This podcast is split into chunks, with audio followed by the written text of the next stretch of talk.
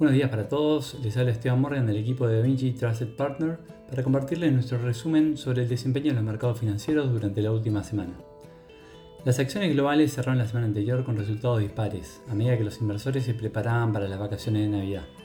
Los contratos estadounidenses avanzaron hacia el jueves, alcanzando un máximo histórico, pero cerraron la semana con resultados mixtos.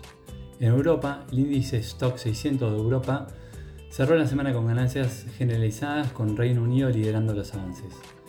En sentido contrario, las acciones cayeron en la mayoría de los mercados emergentes donde el Bovespa de Brasil lideró las caídas.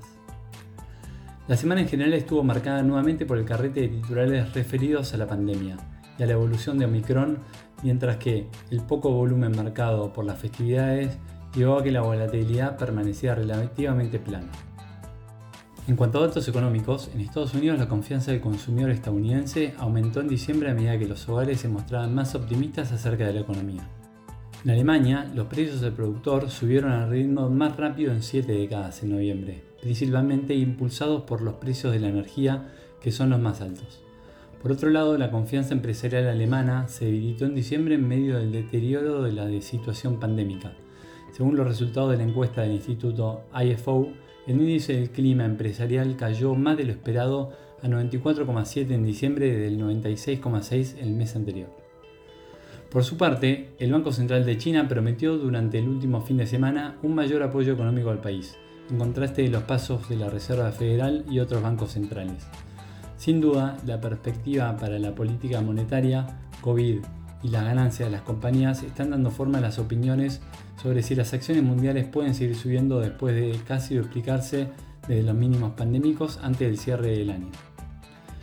En este contexto, para el corrido de la semana, el Nasdaq lideró los avances recuperándose de la caída de la semana previa y con una ganancia de 2,25%, mientras que el S&P 500 avanzó 0,6%, en tanto el Dow Jones retrocedió 0,4%.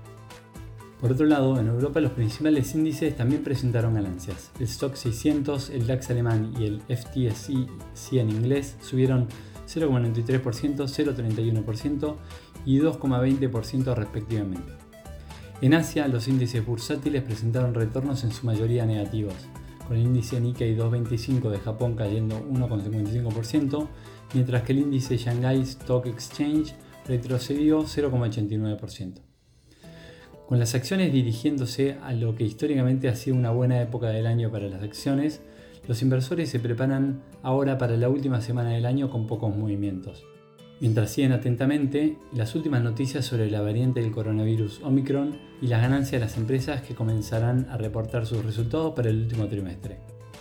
En la agenda macroeconómica, por su parte, se destaca Estados Unidos con la publicación de balance de bienes y datos de confianza del consumidor. Por otro lado, en China se conocerán los datos del PMI. Hasta aquí hemos llegado con nuestro resumen semanal de noticias. Cualquier consulta o comentario adicional, no duden en contactarnos a nuestra casilla. Muchas gracias.